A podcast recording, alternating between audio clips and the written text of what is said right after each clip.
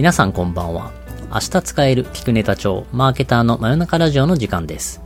この番組はアラフォーマーケター2人が最近気になるトピックを取り上げ、それぞれのマーケ観で掘り下げていきます。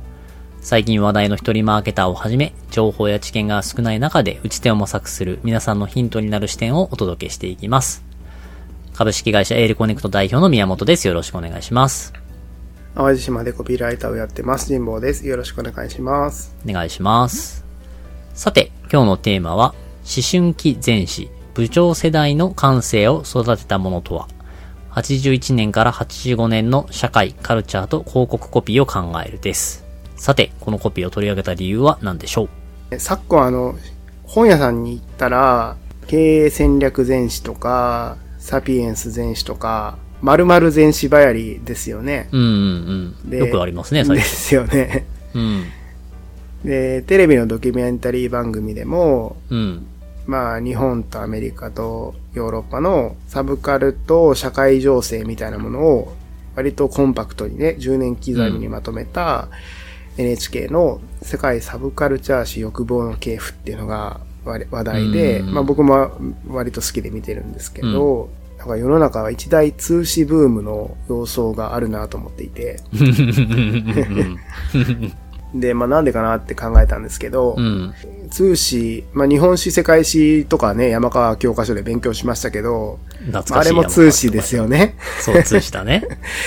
だけど、あの時の通史の味気なかったことは、記憶に新しいとは思うんですけど、うん新しいかどうかさ 新しくはないいけど、まあ、面白くはなかったよね、あの時の面白くなかっ。たよね。資料集合わせ読んでも面白くはなかった。うん。なぜかなっていうと、まあ、そもそも、通史の前の個別のイベントを知らんからですよね。うん。だから、一個一個を無理やり暗記させられるみたいなう、ん。強制収容所みたいな感覚になってるわけですよね。なんとか全史っていう本は大人向けに書かれてるんだけどう、ん。多分ある程度の個別個別のイベントの知識は割と溜まってきてる。まあ、うんテレビとかドキュメンタリーとか大河ドラマとか見て、溜まってきている人が改めて通史を読むと、うんなんか繋がっていく感じ、うん。点と点が線で繋がって面が見えてくるみたいな、うんちょっとコネクティングドッツ的な気持ちよさがあり、うん。で、あ、なるほど、じゃあここもここもみたいな、そっからそこを起点にして自分なりの歴史観とか発見が生まれる土壌になっていくような、そういうこう、理解というか、につながるから、まあ多分このタイミング、大人になってから通史を読むみたいなのって、まあ山川教科書でもちょっとわかんないけどね。まあそういうのはいいのかなと思ったんですよね。まあ、面白いよね。知的好奇心はすごく満たされるというか、うん。なるほど、そういうことか、みたいな。で、こう、勉強すればするほど、なるほど、そういうことかが、こう、いろんな、こう、網の目のようにはまってくるから、だから、歴史勉強すると、いろんな伏線がどんどんできていくみたいなもんですよね。そうっすよね。で、こう、で、その伏線が勉強すればするほど回収されて、回収されたらまた次の伏線ができて、うんっていうのがずっとできてくるから、うん僕も歴史はすごい好きですね。面白いですよね。なんかうん、知れば知るほど好きになるから、多分年を重ねるこごとに、どんどん好きになっていくジャンルだと思うんですよね。ああ、そうですね。うん。うん。まあ、僕もね、あの、理系だったんで、あの、社会とか全然、当時は全くしてなかったんで、世界史とかマジで嫌だったなっていう、当時はそうでしたけど、今では世界史大好きで、世界史で見た景色を見に海外行ったりするぐらいですから、変わるもんですね。変わるものですね。変わるもんですね。まあ今って必ずその、括弧からの積み重ねというか、うん一続きの空間とか時間の、まあ、先にあるわけなので、うん。過去を理解しておく、踏まえておくっていうのは、もう単なるそれって、なんていうかな、えー知識欲ではなくて、今を正しく把握するための、多分文脈把握うんになっていくと思うので、まあそういう意味でもまあ、今改めて、ちょっと勉強したなって、まあ個人的にも思ったっていうのがうんあるんですね。で、自分の世界で言うとコピーライティングの世界なので、うん。えー一応ね、そういう本もあるんです。宣伝会からうん。コピーライター全史っていう本も出てはいるんですけど、これはまあまあ、えっ、と、うん100年ぐらい前のコピーライターから、うん。その個人個人に当てて、個人ベースでこう歴史を今に紡いでいくみたいな見方をしているので、それはそれでめちゃくちゃ役には立つんだけど、個人ベースだから、社会はどうで、その中でカルチャーはどうで、みたいな、その中で、えーコピーはどうだったのかみたいな、うん。そ、そういう視点ではなかったので、うん。だから、ちょっとそういう視点の、えー、なんだろうな、通信を見たいなと思ったんだけど、うん。うん。調べる限りなかったので、うん。じゃあちょっと自分で作ってみようかなみたいな感じなんですよね。なので、まとめようとしたのは80年から今までの40年間ぐらいなんですけど、大体だから、えー80年から95年っていうのは、えー今の X 世代と言われている人たちの思うん春期に当たるわけです。X 世代っていうのは ?50。65年から80年代生まれ。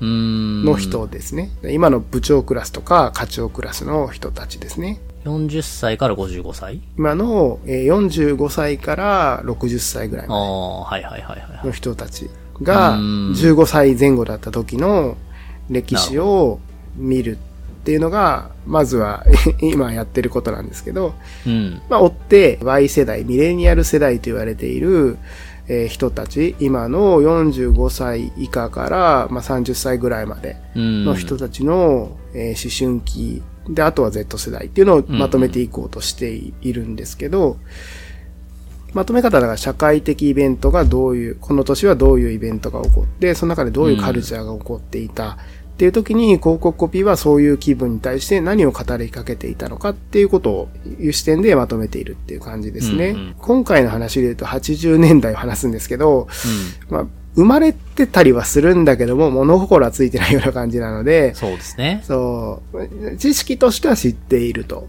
うん。で、それ、知識同士が、ああ、これがこのタイミングで、これがこの後なんだ、みたいな、うん。そういうバラバラの記憶情報が一つながりになっていくっていうのは、割とエキサイティングな体験だったりはするのでうん、まあ、それをちょっと共有したいなっていう感じですね。なるほど。というところで、本編は別撮りしてますので、はい宮本さんには収録で聞いていただいたんですが、どういう点が明日使える？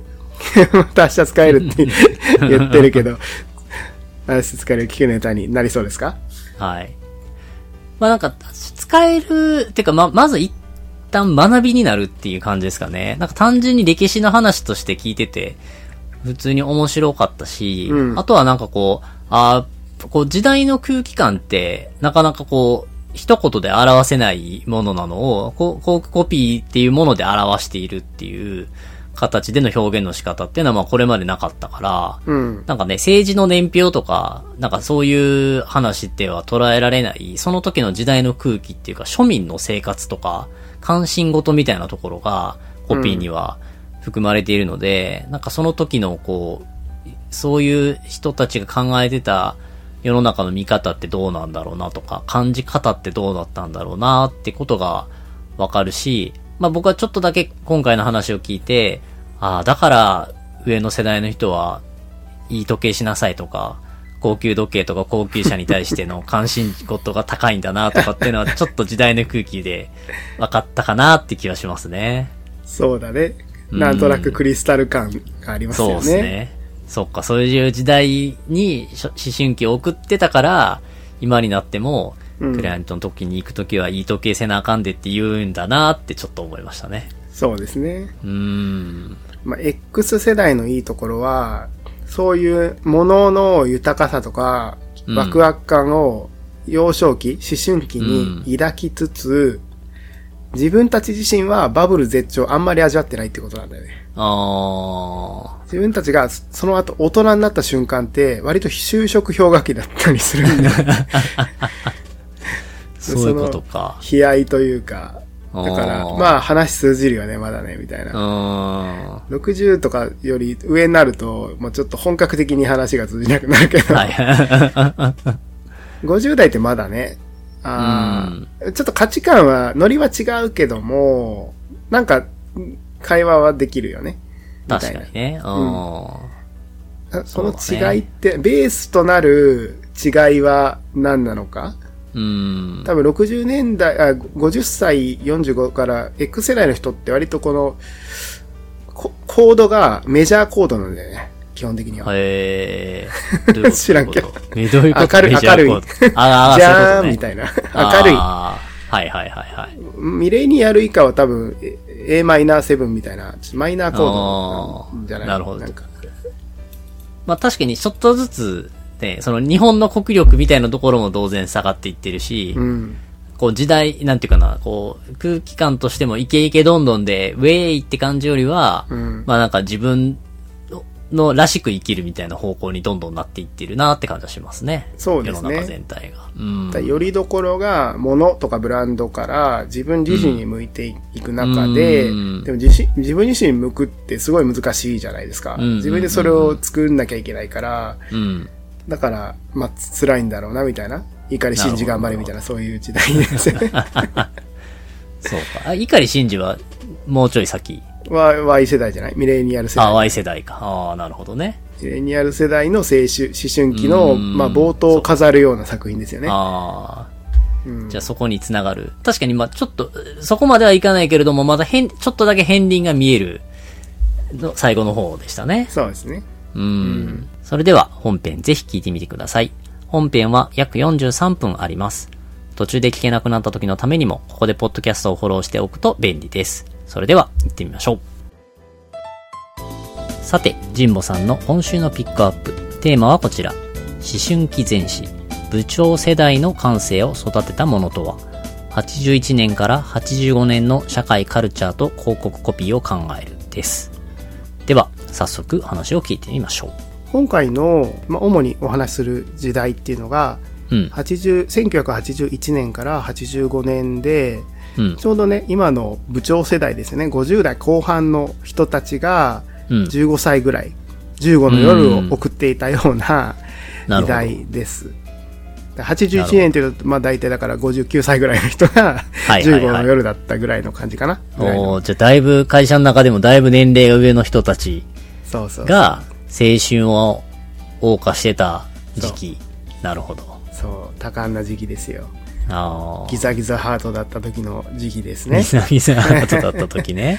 そう。なるほど。ちょっと部長言ってることわかんねえとかって思思った Z 世代の人たちにも、まあちょっとね、攻略本として なるほど。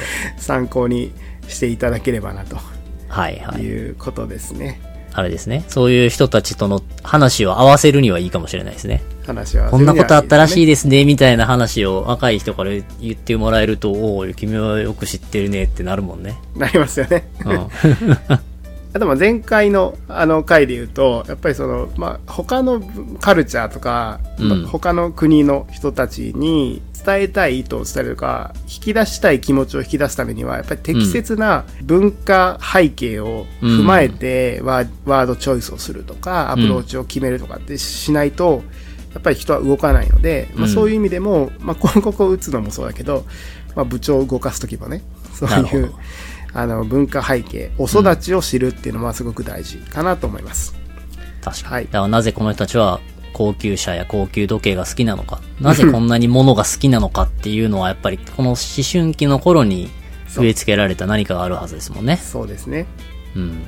この世界がどういう世界なのかっていうのを、その時代を通して知っていったはずなので、うん。まあ、そこを知るのはいいことでしょうっていうことですね。はい。で、まあ、前回の、まあ、ちょっとか軽くさまりますと、ん1980年代ですね。っていうのは、えー日本の上り坂の時代なんですよね。うんうん。で、まあ、高度成長期って言われるのが60年とか70年代で、で、まあ、そこでめちゃくちゃ成長した日本があって、で、うんジャパンアズナンバーワンという本が1979年に出て、うんまあ、いけてますと。うんで、そろそろ、まあ、経済エコノミックアニマルもどやねんと。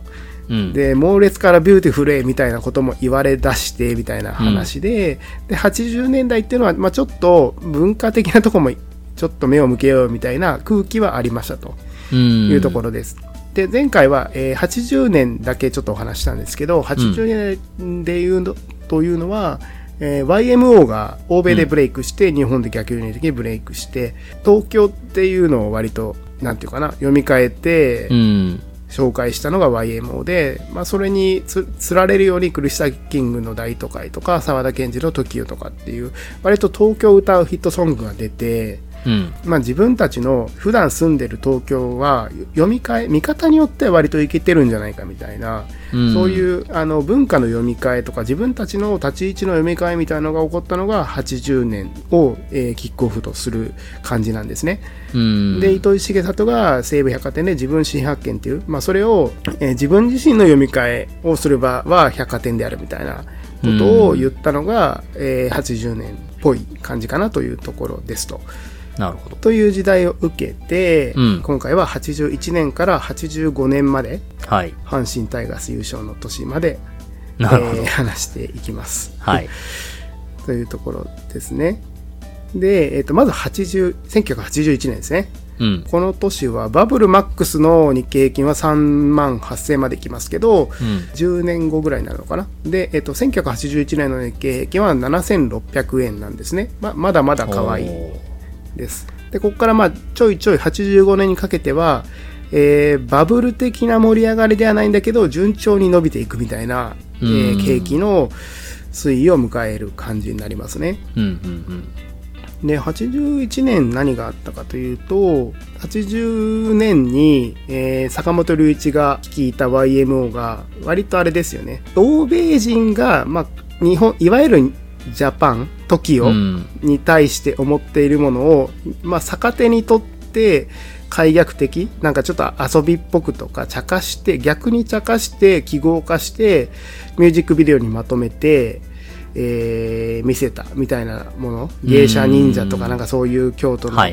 そういうものを使ってやったっていうところで、まあ、ちょっとあ新たなその表現トーンみたいなところを打ち出したっていうのが80年なんですよね。で、まあ、それを受けて81年っていうのは、えっ、と、クリスタル族って、まあ、聞いたことあると思うんですけど、田中康夫の、なんとなくクリスタルっていうベストセラーが出たんですよ。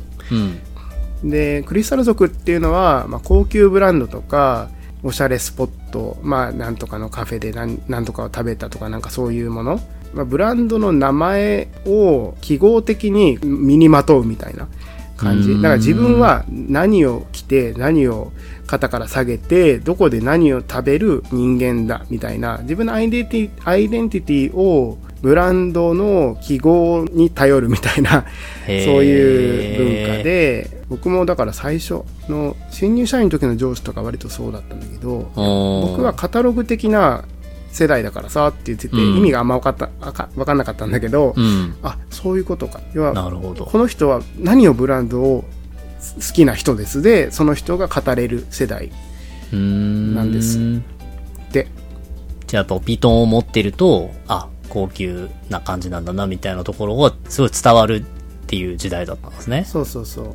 だからお互いにそのブランドの価値や意味を知ってるから、まあそういうコミュニケーションが成り立つわけなんだけど、受けても送り手もそれを共有してた時代であったと。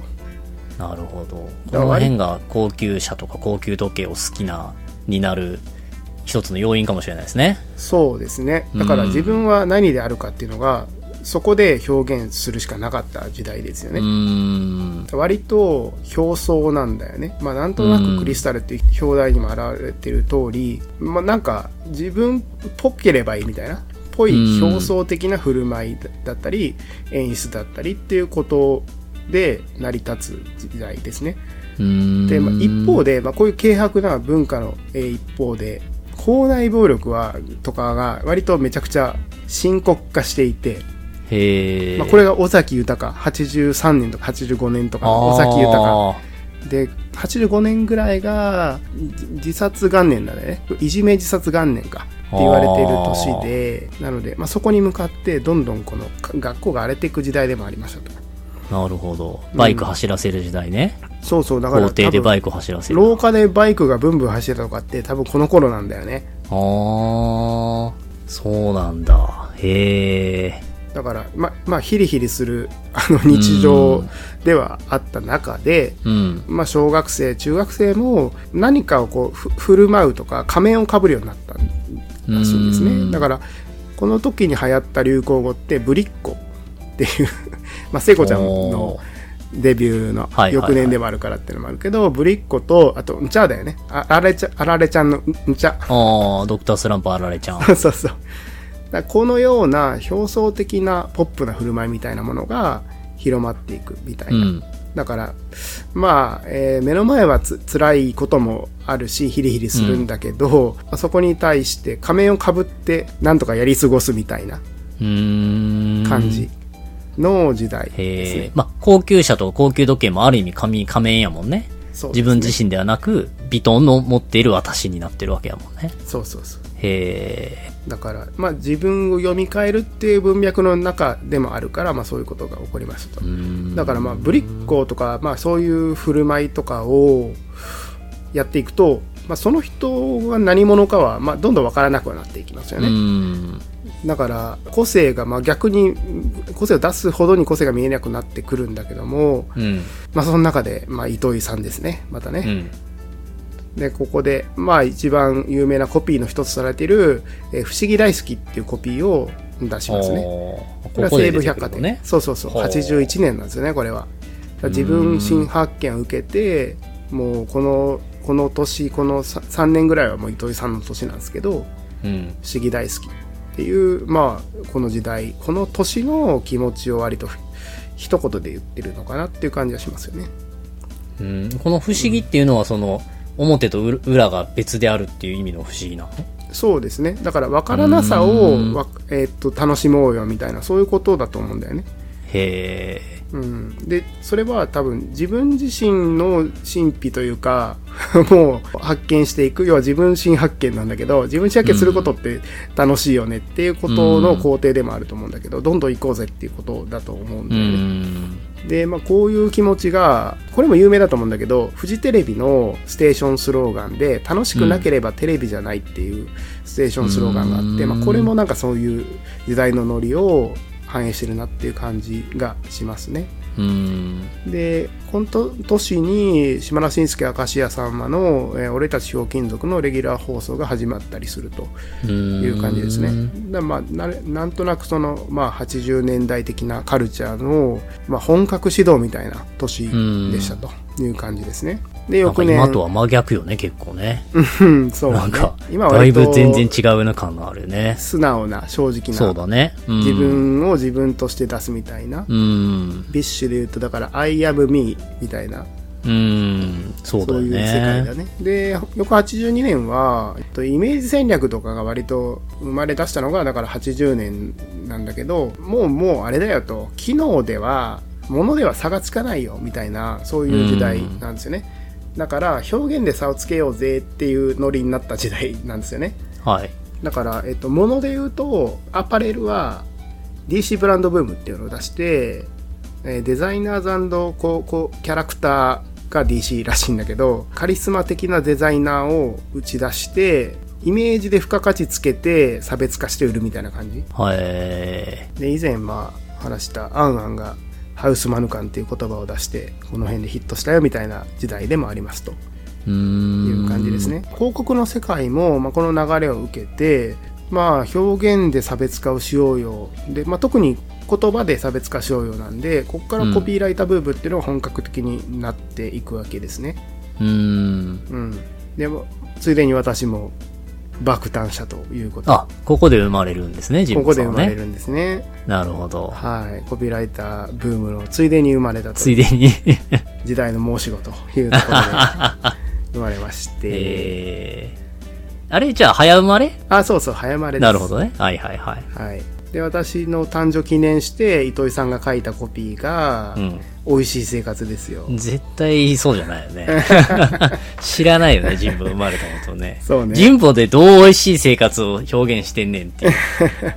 まあでも、3月生まれなんで、多分、美味しい生活も多分、年少に書かれるから、大体記念してるんじゃないかな。タイミング的には一緒だと思う。範囲広いな。というところかな。そうか。でも全部西武百貨店のコピーなのもやっぱ時代やね。そうそう、百貨店が牽引してたんですよね。ってことだね。うん。あとはだから西武百貨店がちょっと後発だったので、うんまあ、ちょっとカルチャーとか切り口を変えてポジションを取っていこうっていう時代ですよね。そこで糸井さんっていうのをかまして爆上げしていこうみたいな時代ですよね。なるほど。いやでも百貨店って何でも売ってるから、そういう意味では、なんていうかな、コピー書きづらい風もワットもせ設定できない、あらゆる風をあらゆるワットっていう中で、うんもう時代を一言で言うしかないっていうからまあ、で、実際時代を一言で言うような言葉を、毎年毎年、ちょっとずつ変えて出してるっていうことですね。そうですね。うーん。だまああとはこう自分が何者になれる場所なのかっていうのを定義するっていうことがもう勝ち筋だと思うんですよ百貨店のコピーってうーん。だそういう意味では自分を新発見できる場所とか美味しい生活を始められる場所とかね、うーん。なんかそういううん場所にしていく僕が昔書いた松屋のコピーとかで言うと自分自身のポリシーを再定義する場所みたいななんかそういう感じのあーなるほど。タグラインを設けたことありますけど、うんまあ、それもあれですよねだから百貨店っていうのはどういう場所かというとまあいわゆるまあ、物があるけどスーパーとかホームセンターと全然違うのはやっぱり一今一流のものがめちゃくちゃチョイスされたものが、えーうドカッタルじゃなくてすごい選別されてありますと、うん。でしかも展示方法にもめちゃくちゃこうこ凝ってるじゃないですか。照明とか見せ方とか。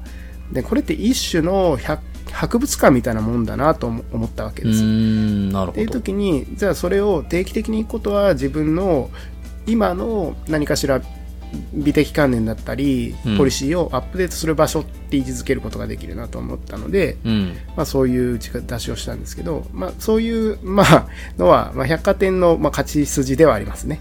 コピーをねこの糸井さんのこのタイミングの美味しい生活っていうのは、その、ものとか機能性じゃなく、コピーとかデザインとか、そういうものを美味しいっていう言ってるんですかね。そうですね。だから、消費文化の全工程だと思うんですよね。あー、なるほど。はあはうん。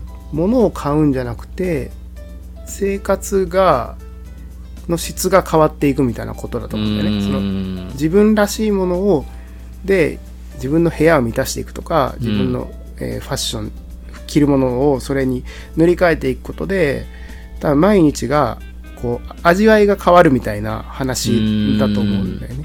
なるほどそれをね言葉の使い方を変える美味しいっていう言葉の使い方をこれまでとは違う使い方をすることででそれに生活っていう毎日のデイリーの話を掛け合わせることで、これまでとは違う日常の最低義みたいなそういうことをやろうとしたんだと思うんですよね。なるほど。それがまあたまたまその土地の都市の価値観に多分ビタンコはまったっていうことだと思いますね。うーん。で82年っていうのは私が生まれて美味しい生活が生まれた年で、うん。あと割とすご すごい年で、映画界で、映画界で割とね、すごい有名な年なんですよ。この年は E.T. が生まれて、ランボーが生まれて、ブレードランナーが生まれた年ですよ。おー。で、マイケル・ジャクソンが、ジャクソン5からソロデビューしてて、で、スリラーが出された年ですよ。伝説のあのアルバムの。の。はいはいはい。という、まあ、文化的成熟っていうのにふさわしい記念碑的な年うにん私が生まれましたので、よろしくお願いしますということですね。で、あとはね、糸井さんと、えー、まあ、創建をなしてコピーライターブームを引っ張った人が中畑隆さんなんですけど、うん。この方が書いた、お尻だって洗ってほしいっていう TOTO のウォシュレット。まあ、これが、ウォシュレットが生まれた年でもあるんですよね。うーん。で、お尻だって洗ってほしいっていうコピーとかテレビ CM キャンペーンも、まあ、めちゃくちゃ話題になりましたと。へー。なるほど。まあ、コピーとしては全然違うけれども、うんその、ウォシュレットで、あを使うって、すごいもう物、物的な生活じゃなくて質的な生活というか、うん。だもんね。別にしなかったところで何も困ることはないけれども、うん。でもまあちょっとワンランク生活が豊かになる感はあるもんね。あるよね。うん。うん。あとは、あれだね。まあ、お尻洗うなんて、ようわからんってお思う人は多かったと思うんだよね。うん。だから、お尻たの目線で言ってるよね。お尻だってってもうなんかこう、日陰者というかさ。うん、でも自分だって日陰者にされたりいじめられたりすることあるじゃないですか。うん、そういうその日陰者目線でお尻だって洗ってほしいんだよっていうとこうぎまあ擬人法になってるとは思うんだけども、うん、まあ、ちょっと感情移入はできるよねっていうところもありますよね。なるほどね。うん、で翌年ですね1983年は、まあ、ちょっと日経平均上がってきますね1800円ぐらい上がったのかな9800円になってきましたそうですね。だいぶ上がりましたね。もう1万円間近って感じですねうん。でこの年が田中優子さんの年なんですよ女優さんのねうーん。というのも、おしんの主演が田中優子さんですね。ああ、おしんってこの時期なんだね。そうなんですよねもっと昔だと思ってた。ねえ。まあ、未だに破られてない歴代ドラマ最高視聴率62.9%、平均が52.6%。で、まあ、おしんブーム、おしんおしんドロームっていう言葉が流行語になったらしいんだけど、まあ、そういう時代で、で、CM も、あの、そこの主演の田中優子さんが、うんあの樹氷っていう、まあ、焼酎を飲みながら、なんかご機嫌に、なんかタコが言うのよ、タコがね、みたいな。なんか、ちょっと目上の、ちょっと無理無理めの女の子にこうが好きになっちゃって、タコも大変ね、みたいな、なんか、うん。ご機嫌に酔っ払って喋ってるみたいなワンカットの CM がヒットしたんですけどまあ、これもだからさっきのお尻だって洗ってほしいの中畑さん作った CM ですね。でこれどっちかっていうとだから、まあ、ウーマンリブの時代で、割とその姉御肌の女性が、とか強い女性ね、おしんで言うと強い女性みたいなのが立ち上がってきた時代を象徴するかなとは思いますね。そっか。確かにね、この時代って、女性はもう基本結婚したら専業主婦になるし、うん。今とはね、真逆の、どっちかだかというと、こう、散歩下がって歩くみたいな、そういうのからちょっとずつ変わってくる兆しなんですね、この辺が。そうですねう。ーん。うん。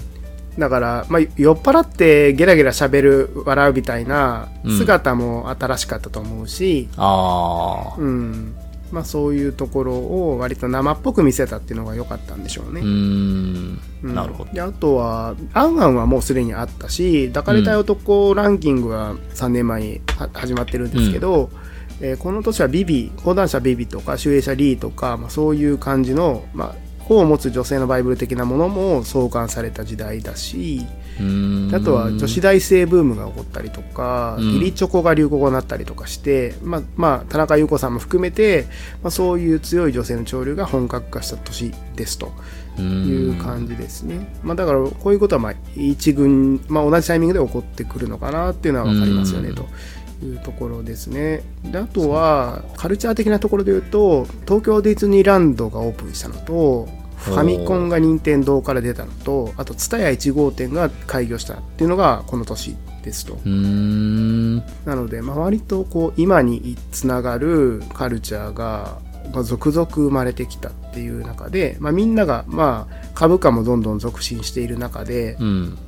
なんか未来明るいねっていう眼差しを共有してた時代です。す。でトヨタ自動車の「いつかはクラウン」っていうコピーもあるんですけど、まあ、これもだからこのこの眼差しを象徴してる表現してるコピーですよね。ああ、うんなるほど。いつかは上がっていってクラウンを買えるようになろうと。そうそうそう。だからみんないクラウンを買うっていう夢を見ようよっていうことをはいはいはい。今はね、いつかはクラウンは人によるって話だけど、まあ確かにね。昔はね、の 当時はそうではなかった。僕の、あの、義理のお父さんもクラウン乗ってましたけど、うんいや、クラウンいつか買いたかったんや、言うてたから、いつかはクラウンになったんでしょうね。この影響やな。そうやな、そのまんま。うん。やっぱいつかはクラウンってあるんでしょうね。いや、あるんでしょううね。ん。うん。うんマインドセットとしてセットされたんだろうね、この時に。そう考えるといいコピーよねいやいこの一言でうんブランドの高級感をバチッと作ってるわけやもんね。そう。うん。あと、まあ、ターゲットリーチが広い上で、もう20代前半から、うん。例えば今クラウンを買う人も、いつかはクラウンって憧れられる車を俺は今買うのだっていうと肯定感が増すじゃないですか。はいはいはいはい。だからそういう意味ではターゲット超広いし10年後も聞くコピーだからうんすごいなと思いますよね。確かに。いや、義理のお父さんなんて何年 ?40 年後とかに買ってるから、相当聞いてるよすね。げえな、効き目すげえな。まあ、えー83年はそんな感じで、で、84年はついに日経平均は1万円を超えます。はい。1万、えー終値は1万1500円までいきますね。うん2000円ぐらい上がるわけですね。いやでもすごいね。毎年2割上がって、株価が上がっていくってすごいね。すごいよね。株だって株だけ買ってりゃ日経平均買ってたらさ、毎年2割儲かっていくってことでしょ？うん、そう。これはみんな一気に株買うよね。買うよね。2割もだって給料上がるのないもんね。ないよね。これはすごいねう。ん。いや、これは、まあ、人を狂わせますわね。そうね、確かに。う。ん。で、この年は、まああれですね、あの、新札が出たんですってね。だから僕ら世代おなじみだけど、うん。福沢諭吉、新戸部稲造、夏目漱石のはあ。トリオ、このタイミングなんだ。売り出した時代ですよ。確かにね、僕ら世代は福沢諭吉のね、1万円のイメージは強いですね。うん。諭吉はその次も、あのー樋口一葉の時も諭吉だったけど、そうか新戸部さんと夏目漱石はこの時だけですね。あだから、まあ、紙幣一新とか年号変わるとかって割と節目じゃないですか。時代が変わった感がある年で、で、この年に日経金が初の1万円台突破っていうのも割とまあ、ね、ー。うん。メモリアルな感じはするよなっていうところと、であとまあ日本っていい国だよねっていうのって、まあ、経済的な指標だけではなく、うん。えー男女の、えー平均寿命が世界一になった年でもあるんですって。うーん。まあ、割とまあ時代が良くなったよねとうんあの本当にしみじみとこう実感した時代なのかな？年なのかなっていう感じがしますと。で、まあ、僕が割と好きなコピーでこれ秋山翔さんっていうコピーライターだと思うんだけどサントリーのオールドってあるじゃないですか。うん。オールドがちょっとね売れ行きが下がったという年だったと思うんだけど、うんでウイスキーの新商品サントリーシルクっていうのを出してうん。だからまあシルクは目線で言うと、まあ、オールドは古いよってことなんだと思うんだけど、うん。えー時代なんかパッと変わるっていうコピーをで、えー売り出したんですよね。うーん。まあ、それもだから、まあ、えーオールオールド世代はあの好きな人は買買い続けてくれたらいいけど、こういうウイスキーもあるんだよみたいなことだしそれって日本が本当にこう新しい時代を迎えたっていう中のその流れに乗った商品なんだっていうことも言ってるしみたいな、まあ、そういうところうんですね。なるほど。ウイスキーでこういうの、コピーなのが面白いね。ウイスキーって比較的こう、なんていうのかな。その古いものを良しとする。オイルドイズニューみたいな、そういうのが多い中で、そうね新しくていいんだっていうのが、ウイスキーで受け入れられるっていうのはもう世の中的にはもう相当そっち側だったんだろうね。そうだねうんだ。物性の良さを改めて気づかせるのがウイスキーの王道だけど、まあこれだからブランドチェンジというか新新発売だったから過去をあえて否定するみたいなうん。コピーになるんでしょうね。なるほど。うんまあ、それが、まあ、この84年っていう時代感の中で書いたからすごくまあ刺さったっていうことなんだろうね。う。うんん、まあサントリーシルクはうん今残ってないと思うけどね。確かにね。オールドはあるけどね。う。うんん、でこの時は割とみんな覚えてるような気もするんだけど僕も覚えてますけど、うん。えー三菱自動車のミラージュの CM で襟巻きトカゲが車の上になぜかいたみたいな CM があって これなんか両親とかが「お見ろ見ろ」っつって見てた気がする僕まだ3歳ぐらいだったんですけどああ、確かになんか襟巻きトカゲが流行ったイメージは、なんかありますね。一世を風靡したらしいけどね。一世を風靡したのにミラージュを全く売れなくってうん。なんかここでその認知がイコール売り上げであるみたいな方程式が崩れた メモリアルなタイミングだったキャンペーンらしいんで、へあとは小学小学1年生のピッカピカの1年生。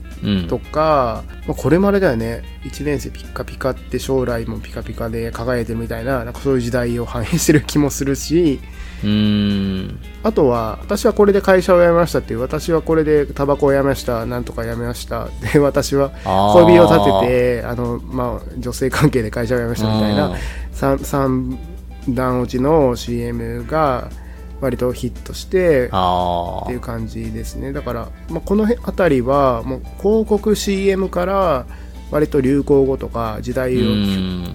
代表するような表現トーンが生まれてきたような時代だったということですね。確かに。私はこれで会社辞めましたの CM はなんかとなく記憶にありますね。ありますよね。リアルで見てたのか、あの、うん 伝説の CM 踏んだかで見たのかわかんないけどまあ、でも一回見たら印象には残りますうよね。ん。ちょっと今やっと放送できないかもしれないけど、こんな、ねね今だとダメだろうね。今だとちょっとね、うん。誰かを傷つける可能性があるけど、当時は、うんまあ、面白い CM も多かったよね。テレビの番組もむちゃくちゃやったしさ、当時。なんか。そうね。うん。な。だみんなが新しい表現開発に躍起になってたから、うん。まあ面白かったんだろうね。うん。チャレンジしてね。規制とかってその後で追っかけでかかっていくからさ。うん。そうだね。この時は多分、イノベーション取り組んでた時代なんだろうね。うん。っていう感じですね。まあアメリカはね、この頃はあれらしいんですよね。マドンナとかがガンガン売れてて、うん。なんかマテリアルガールっていうね、曲。まあ今聴いてもなんか、あ、なんか、あ新しいなって感じのするようなノリの曲なんだけど、うんだから物質主義社会を謳歌する女性像も楽しいぜみたいな、美味しい生活最高みたいな、そういう曲ですね。っていうのがヒットしててみたいな中ですね。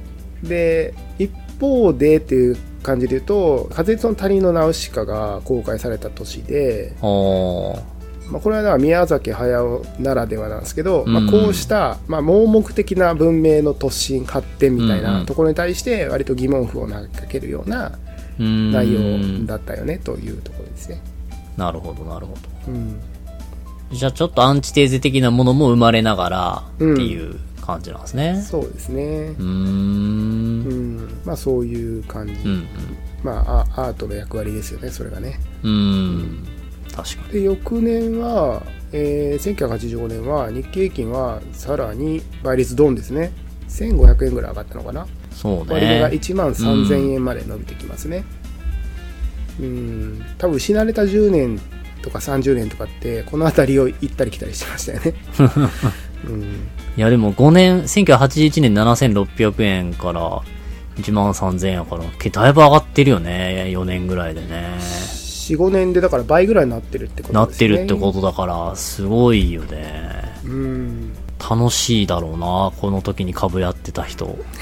そうですね1985年は阪神が優勝した年なんですよね。バース掛布岡田のバックスクリーン3連発の年で、はいはいはい。で今年も優勝しましたけど、うん。で阪神が優勝する年は大体異常気象が起こるんですけど 記録的な夏の猛暑だったらしいです、まあ今年もそうですけどね、え記録的な夏の猛暑で、まあ、ちょっと次回話しますけどプール冷えてますって有名なコピーあるじゃないですか、うん。豊島園の、はいはいはい。あれこの翌年なんですよね。ー。だから記録的な猛暑のこと記憶をうまく使ってプール冷えてますっていうのを翌年出してるんですよなるほど。うん、っていうぐらいまあちょっと阪神が優勝する年はやばいっていうのが、まあ、僕の持論ですけど っていう感。じかなでも逆に言うと、この時から優勝してないってことよね。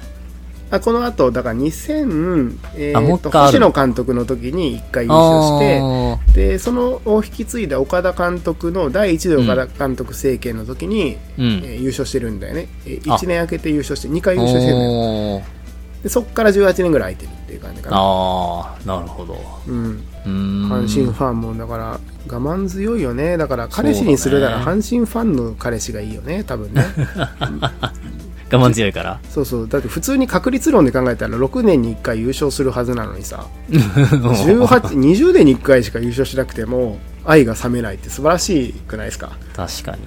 でもなんか前回話したその日本人の挽回美意気というかさ、弱いものを応援したくなるっていうのの一つな気がするけどな。ああじゃああれか大和の血が強いのかなうん。西の人は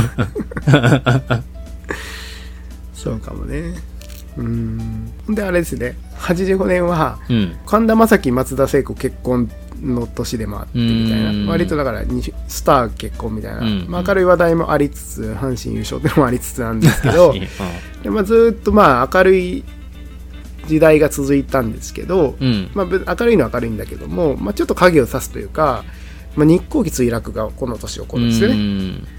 で豊田商事会長視察事件ってわかります？宮本さんうーん。なんか名前は聞いた有名だけどよく分。かってないみたいな感じですよね。うん。なんか報道陣がテレビ局のカメラがいっぱいいる中で、うんその豊田商事会長の自宅の中に目の前で暴力団がうん。窓をかち割って入って視察して 出てきてみたいなそれを一連生放送してったっていう すごい事件があって、すごい事件だね。うん、あれ80年代なんだ。そうへえ。もっと前のことのようなイメージやけど、そうなんだね。うんであとはいじめ自殺もここの年深刻化して、あと夏目雅子さんっていう女優さんがうんすごい若い27歳で亡くなってめちゃくちゃ綺麗な人ですよね、うん。なんで割とだからまあどどういう年かって一言で言うと生きることの明暗をみんなが意識したような時代になだったのかなって思うんですね。はいはいはい。明るいこともあればまあ影を差すこともあるよねみたいな、まあ、ちょっと一旦まあちょっと立ち止まるみたいな感じ、うんまあ、景気は上がっていくんだけど、はいはいはい。まあ、ちょっとしみじみみたいな時代でもあったのかなという感じですうねん。だからこのコピーのトーンも、まあ、うん。ちょっと、とまあこういうのに引きずられてる感じはしていてうん。有名なのが、えー岩田屋の九州の百貨店ですね岩田屋の「私はあなたのおかげです」っていうコピーとか、うん。サントリーローヤルのお歳暮のコピーで「僕が一生の間に会える一人一握りの中にあなたがいました」っていうコピーですね。うん。情緒的だね。うん、あとあれかカエルコールっていうのも有名なんだけどこれは NTT が別に新しい商品出したわけじゃなくて、うん。習慣を提案するみたいな感じであの、ん。今から家に帰るよっていうのを奥さんに、えーワンコールしましょうねみたいなそういうのを啓蒙したキャンペーンがあったらしいんだけど、まあ、こういうキャンペーンとか。だからへ広告のトーンも、まあ、美味しい生活ちょっと物いいよねとかじゃなくて、まあ、ちょっとそのつながりの持つかけがえなさみたいなものを見つめ直すような感じの視点を提供するようなコピーが、まあ、ちょっと目立ってきましたと、まあ、これ一色ってわけじゃなくてこういうのが出てきた感じがあるよっていう年でもありましたと。いう感じですね、まあ、それってやっぱりこういう、まあ、明暗ですよね。生死みたいなところが、まあ、ちょっと意識した中で引きずられたのかなっていう感じはしますよねうん。というところですねカエルコールすごいね。これだからカエルコールしたら電話代がたくさんもらえるからってことよね。そうそうそうすごいキャンペーン。うん日本の全夫婦がカエルコールをするようだったらすごい電話代増えるよ増えるよねっていうことだようんそうだね。ね。うんへえ。まあ、会社持ちやけどね。確かに。いやでもこういうのうまくいくとめちゃくちゃ利益につながるだろうな。商そうね品変わらないもんね。うんインフラ系はやっぱり一番こういうのがいいよね。そうねだからそういう小さな習慣を作って定着させるっていうのが、うん。まあ勝ちパターンなんだろうね。うんう。んまあでもちょっとつながりとかね、なんかそういうことを意識させるようなコピーだから、ちょっと確かに歴史変化があるね。前の年とはね。そうですよね。うん。まあ、イケイケどんどんではないよね。うん。なんかね。うん。まあそんな感じですね。で、この年にバックトゥザフューチャーが出たんですよ。ほう。ね。このタイミングなのか。そう。日本はイケイケでしたけど、アメリカは全然イケイケじゃなくって、うん。ベトナム戦争っていうのが、えー65年から75年まで10年続いたんですよね。うん。もうヘロヘロになって、ランボーとかロッキーとか、その辺ってもうなんか、なんかもうベトナム戦争もう嫌だみたいな、そういううん。疲弊感の中で生まれた映画なんですけど、うんうんバックトゥーザフューチャーもそうで、この時はあれですね、と日米日米貿易摩擦がすごい深刻になっていてうん。う、んもう日本車ばっかり買って、もうアメリカ車売れないから、うん。パフォーマンスとして街で日本車をボンボンぶっ壊すみたいなジャジャパンバッシングをみんな白人の連中がやってるみたいなそういうニュースがよく流れた時代ですね。ああ、このタイミングなんだ。そう。でこの時のアメリカ人が、まあ、どこによりどころを持ってたかっていうと、まあ、50年代のアメリカって良かったよねみたいな。うん。アメリカってグレートだったよねっていうイメージがあってそこに戻りたい強かったアメリカに戻りたいみたいな回帰願望があったらしいんですよね。だからバックバック・トゥ・ザ・フューってまあ確かにそうで、えっと、うん。50年代に戻ってデロリアンで戻ってで今の80年代を修正しようっていう映画なんだけどまあ、まさにそこの願望が描かれているっていうことですね。なるほど。でこれでこの後かなレーガン大統領がこれを受けてだから Great America Again だっけ、っていうスローガンを掲げるんだけどまあねトランプも言ってたよねみたいなそういうね話だねそうか。じゃあアメリカとしては自信を失ってたタイミングってことなんだね。そうですね。自信失った時にはやっぱり回帰願望が起こり、うん。で、その時に必ずグレートアメリカっていう言葉が使われる、引用される。っていう歴史があるわけですね。そっか。うん。ちょっとね、身近な歴史が回ってる感じがして、そこはもう興味深いね。うん。まあそんな時代らしいですね。そうか。だプラザ合意もこのタイミングやから、あれよね。まあ、為替で言うと、日本1ドル250円とかその辺から一気に円高になっていくタイミングってことですね、こっから。ああ、そうなんだね。うん。うんうんうんまあ、うんまあ4年間ぐらいだけど、流れで見るとなんとなくこう、時代の流れと人々の気分と、で、そこに、まあ、いかにそのコピーがこう応してきたかみたいな、うん。呼吸をしするように、会話をするように寄り添ってきたかみたいなところが、まあ、ちょっと見えるのかなというところうん。です。ね。確かに確かに。はい。皆さんは今回の話を聞いてどんなことを考えましたか ?Twitter のハッシュタグ、マーケターの真夜中ラジオか LINE コミュニティで教えてください。LINE コミュニティの URL は概要欄からご覧ください。誰でも匿名で気軽に参加できます。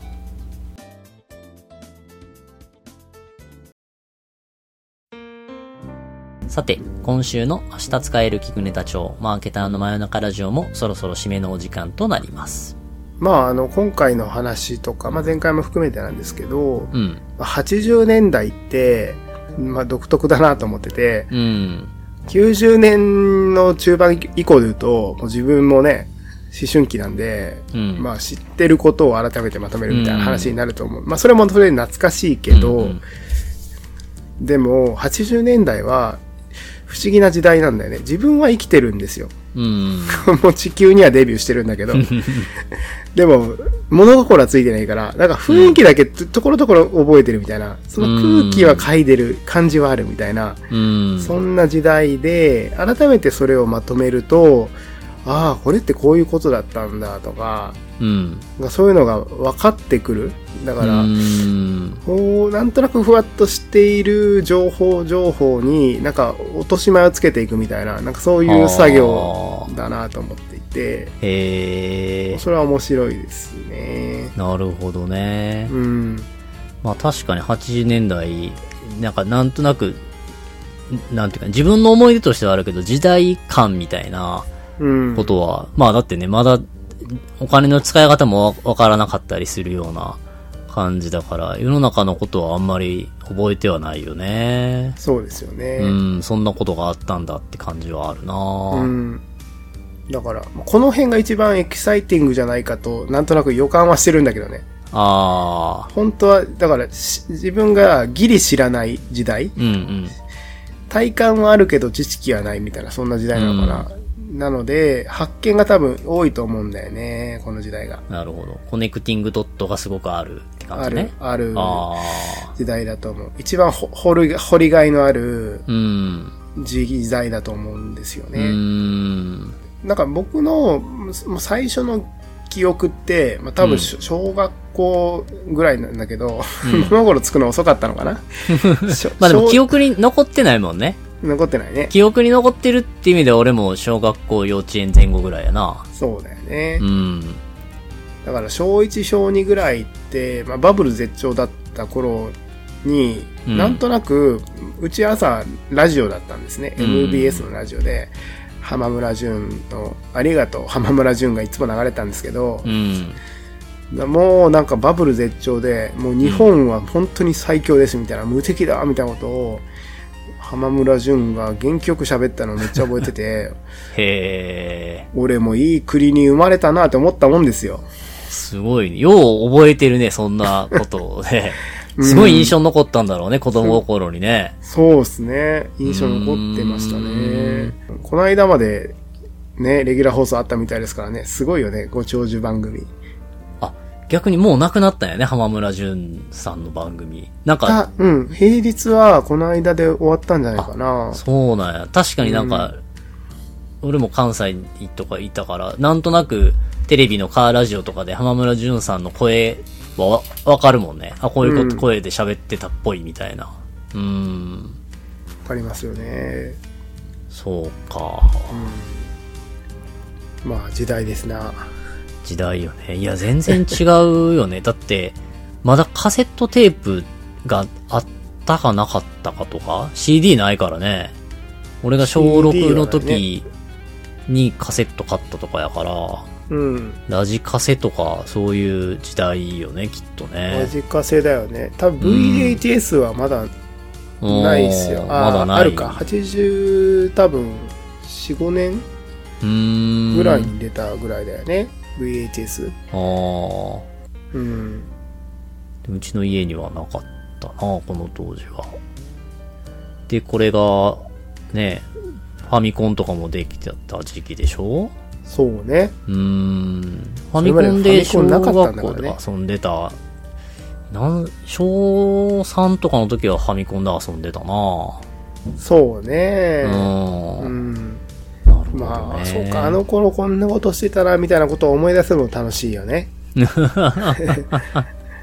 改めてこういう時代を振り返ると、まあ、考え事がちょっと豊かになるっていうのは。あるかもわかんないね。うー。うんん。ウイスキーが進むね。ウイスキーが進む。確かにウイスキーってちょっとそういう感じあるよね。振り返る時に飲むものっていうイメージがあるのは、それは広告コピーのせいかな。そうだね。なんか語ってそうよね、ウイスキー飲んでるとね。昔はこんなことがあってなって言ってそうな感あるね。あるね。うそういう男、男性にぴったりなコピーで言うと、ん。うん。男はいつでも目を見開いたまま夢を見ているっていうウイスキーのコピーですけど、え確かにでも、ねえ、なんかいい気分で飲みながら、こうんう、野望を構想してる時って、ー、はいはいはい。そういう感じだよね。ああ、確かに。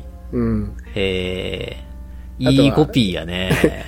ウイスキーのグラスの中には、俺の独立国があるっていうコピーもあって、おーこれも大好きだね、も なるほどね。う。うん。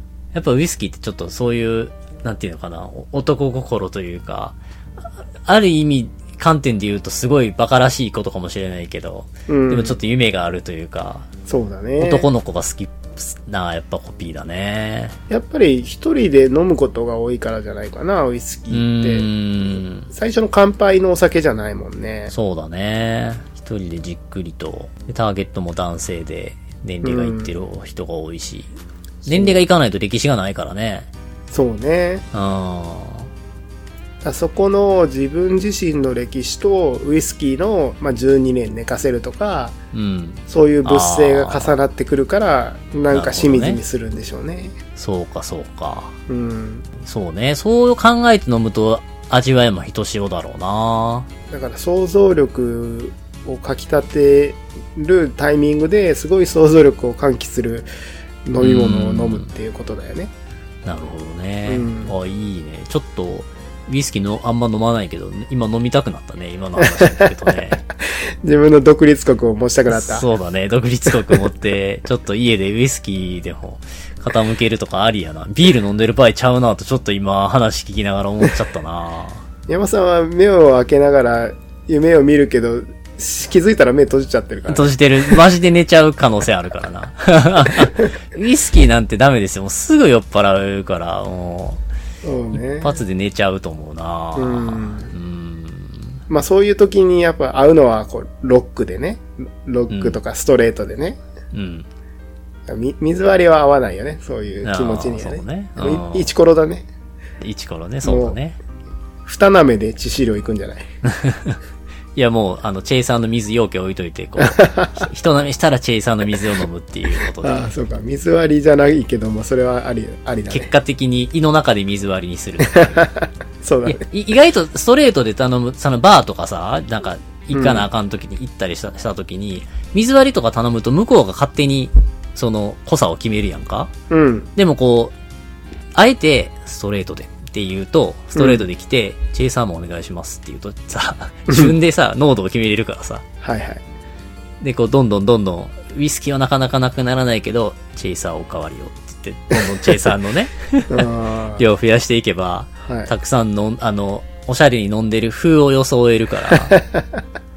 だもう大体そういうところに行くときは僕はストレートですね。ああ、なるほどね。まあ多分店員さんからは水飲み百姓っていうあだ名がついてると思うけど。いつまで経ってもなくならないウイスキーがね、うんっ。ていう感じだね。そうだね。うん。明日使える聞くネタ帳マーケターの真夜中ラジオではマーケティングに役立つ情報を毎週配信していきます。ポッドキャストをフォローするとマーケターとしての知見が毎週溜まっていくので、ぜひフォローしてみてください。ではまた来週の土曜日、ポッドキャストでお会いしましょう。さよなら。さようなら。